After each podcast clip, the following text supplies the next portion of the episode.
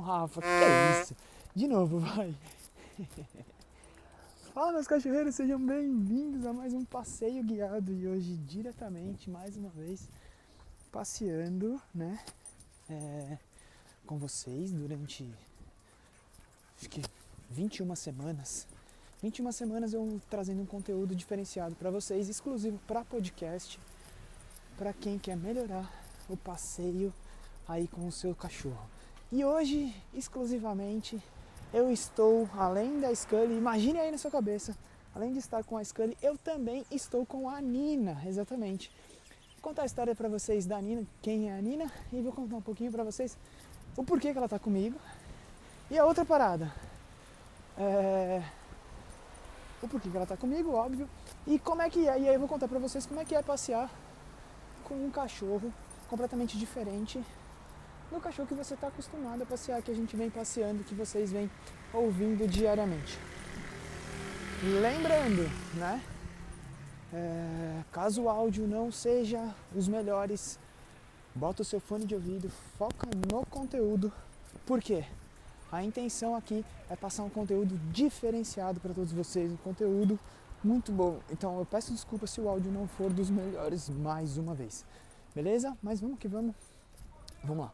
Primeiro, a, a história do porquê que a Nina está comigo. Para quem não sabe, a Nina é a cachorra da minha sogra. Eu vou contar a história da Nina. A Nina foi uma.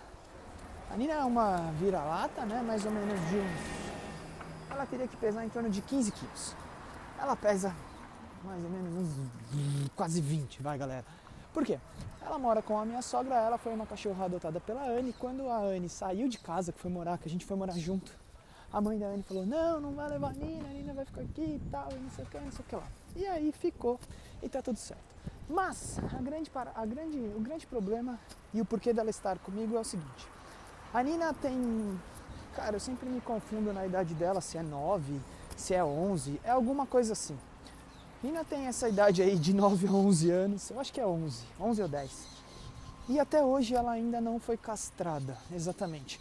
Por uma irresponsabilidade ou por um excesso de carinho ou de mimo errado, né?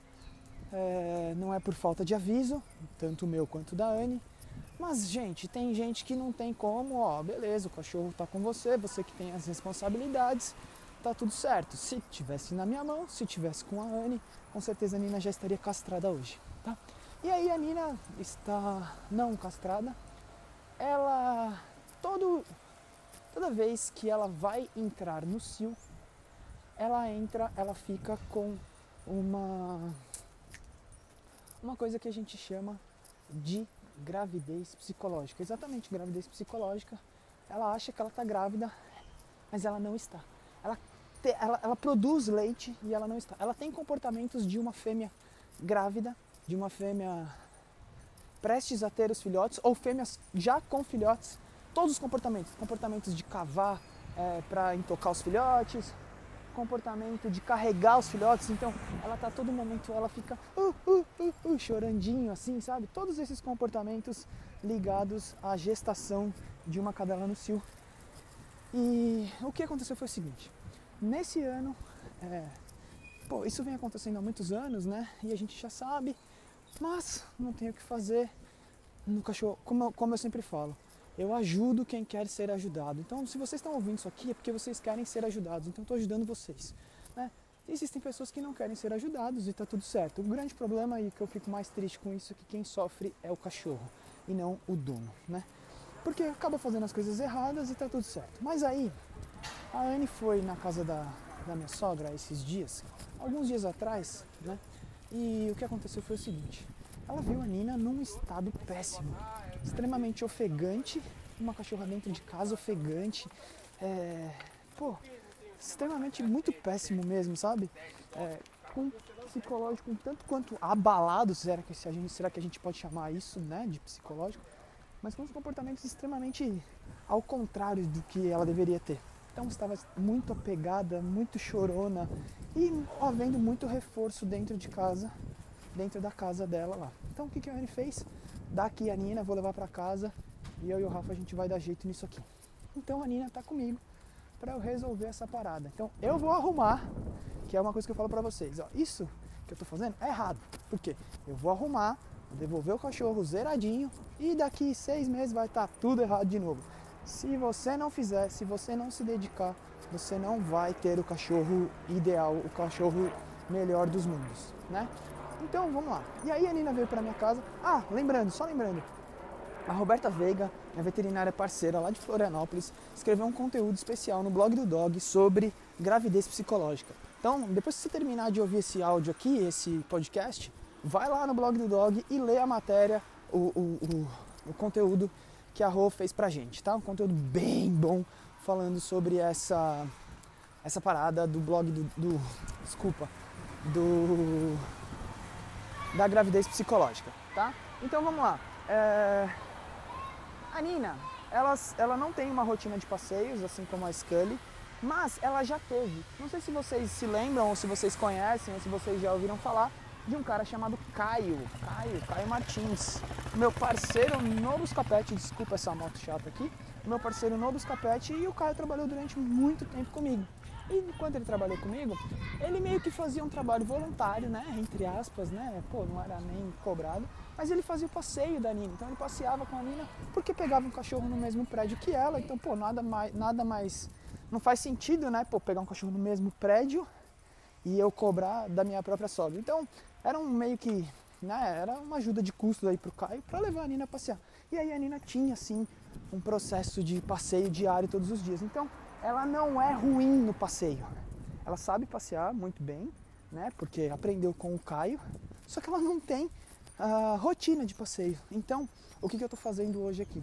Estou introduzindo ela nessa rotina de passeio novamente. Para quê? Para que ela se desconecta saindo de casa.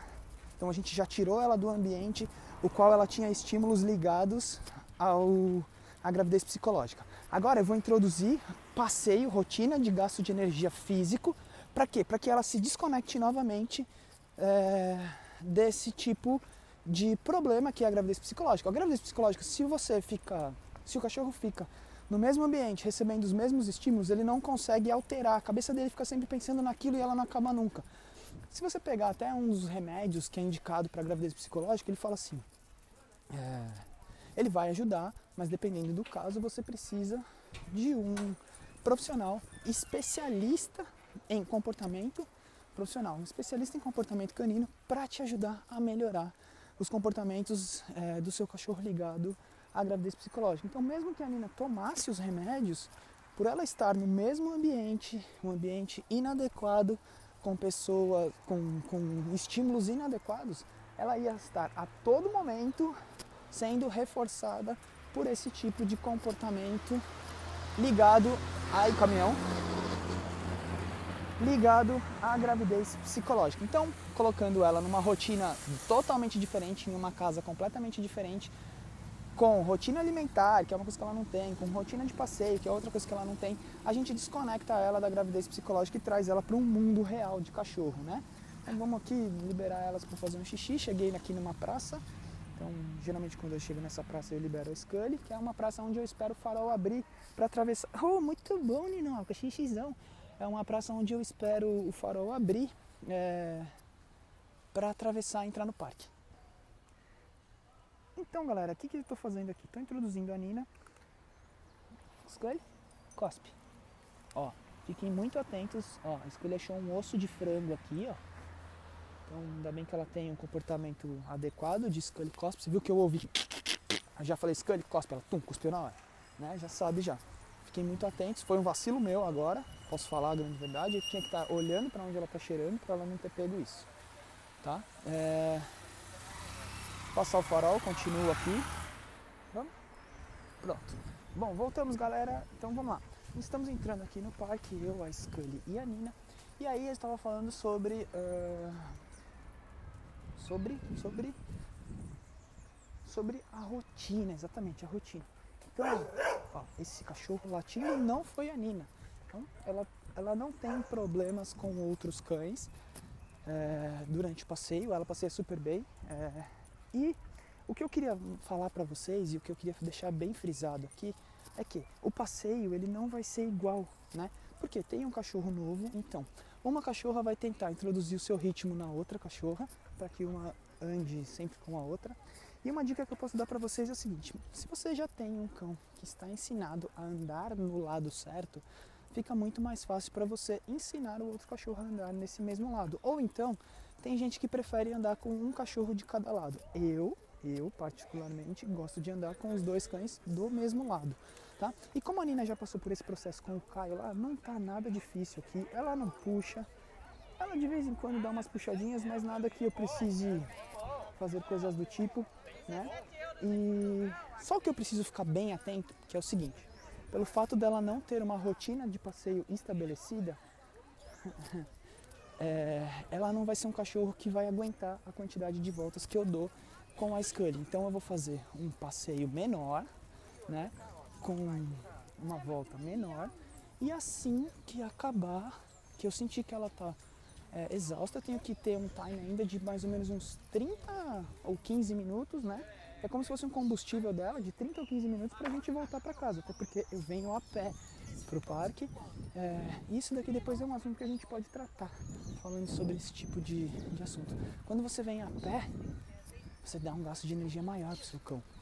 E é muito melhor você chegar no parque com seu cachorro já cansado do que você trazer ele para ele cansar aqui dentro. Então, recomendo você ir para caminhada sempre a pé. Tá? Então, estamos aqui nesse passeio. E aí, gente, é... o negócio é o seguinte: quando você tem dois cães, quando você vai passear com dois cães e os dois cães não sabem o que fazer, as coisas pioram e tendem a ficar muito mais difíceis. Quando você tem um cachorro que já sabe o que fazer, as coisas ficam muito, muito, muito mais fáceis. Por quê? Por quê? Porque um cachorro já sabe o que tem que fazer e automaticamente o outro tende a seguir, tá? Então a gente continua aqui, ó, passamos por vários cães aqui e a Nina realmente, ela não liga, ela tá super bem, né? Agora, uma outra parada aqui que eu vou contar pra vocês, que é uma coisa que eu não gosto, já falei pra vocês, que é a plaquinha de identificação. Tem duas coisas erradas aqui comigo, com a Nina, né?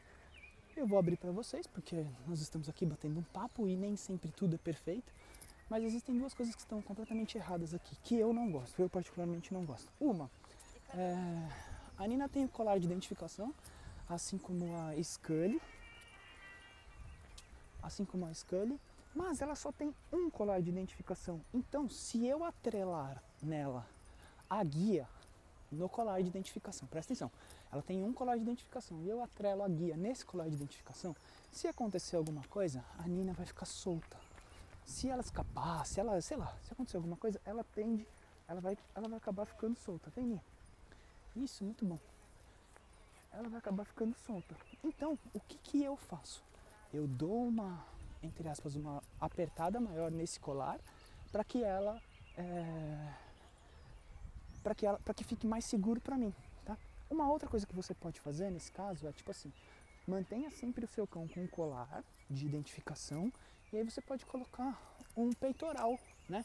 Então, ou o peitoral que você goste aí, o peitoral easy walk, o peitoral com saída nas costas, sem problema algum. Ou então fazer igual eu faço com a Scully, duas, dois colares de identificação, sendo que a guia está presa em um colar de identificação. Caso aconteça alguma coisa, ela está identificada porque ela fica com o outro no corpo. Beleza? É, uma outra coisa que está. peguei uma subida aqui que eu cansei. Vamos lá. Uma outra coisa que também não está legal aqui, que eu não gosto, eu não recomendo para vocês, é o seguinte. Vamos ali. Isso. Ó, não sei se vocês conseguem ouvir um barulhinho. Parece uma vaquinha, ó. Isso, a Nina, além de estar com o colar de identificação, ela também está com uma plaquinha. Então é meio que desnecessário isso, mas eu fiz questão de não tirar, de deixar para mostrar para vocês o quanto isso é chato. E o quanto isso não tem necessidade. Pô, se você foi lá, entrou na do Dog, usou o cupom de desconto que eu disponibilizo para você. Se você não sabe, a gente tem um cupom de desconto lá com a do Dog. Quem é a do Dog? A do Dog é a empresa minha parceira, qual produz esses colares de identificação e a gente tem um desconto especial com ela lá, seguidores do Rafa tem um desconto especial, tá? E aí, galera, é, esse barulho, essa plaquinha não tem necessidade alguma usar uma plaquinha dessa quando a gente está com com o colar já de identificação. Agora, se o seu colar que está no seu cachorro não é de identificação, não tem identificação, aí sim tudo bem a plaquinha. Mas, cara, isso é uma coisa minha, eu não gosto desse tipo de barulhinho, eu acho um tanto quanto chato. É, principalmente para quem trabalha com clicker, eu acho que ele não é legal. Tá? Mas cara, se para você tá tudo bem, continua aí, não tem problema não. Beleza? Então a gente segue por aqui no passeio com a Nina e eu já começo a sentir algumas coisas, que nem ó. É, ela, por ela não ter uma rotina de passeios, ela tem alguns estímulos que, a, que ele não tem, que é de a todo momento ficar olhando para trás ou para o lado. Tipo assim, a gente está passando aqui de um lado que tem uma, um belo gramadão assim né? Tipo um gramado gigante. E ela a todo momento está olhando para o lado, como se estivesse procurando alguma coisa. Ou como se estivesse buscando entrar lá.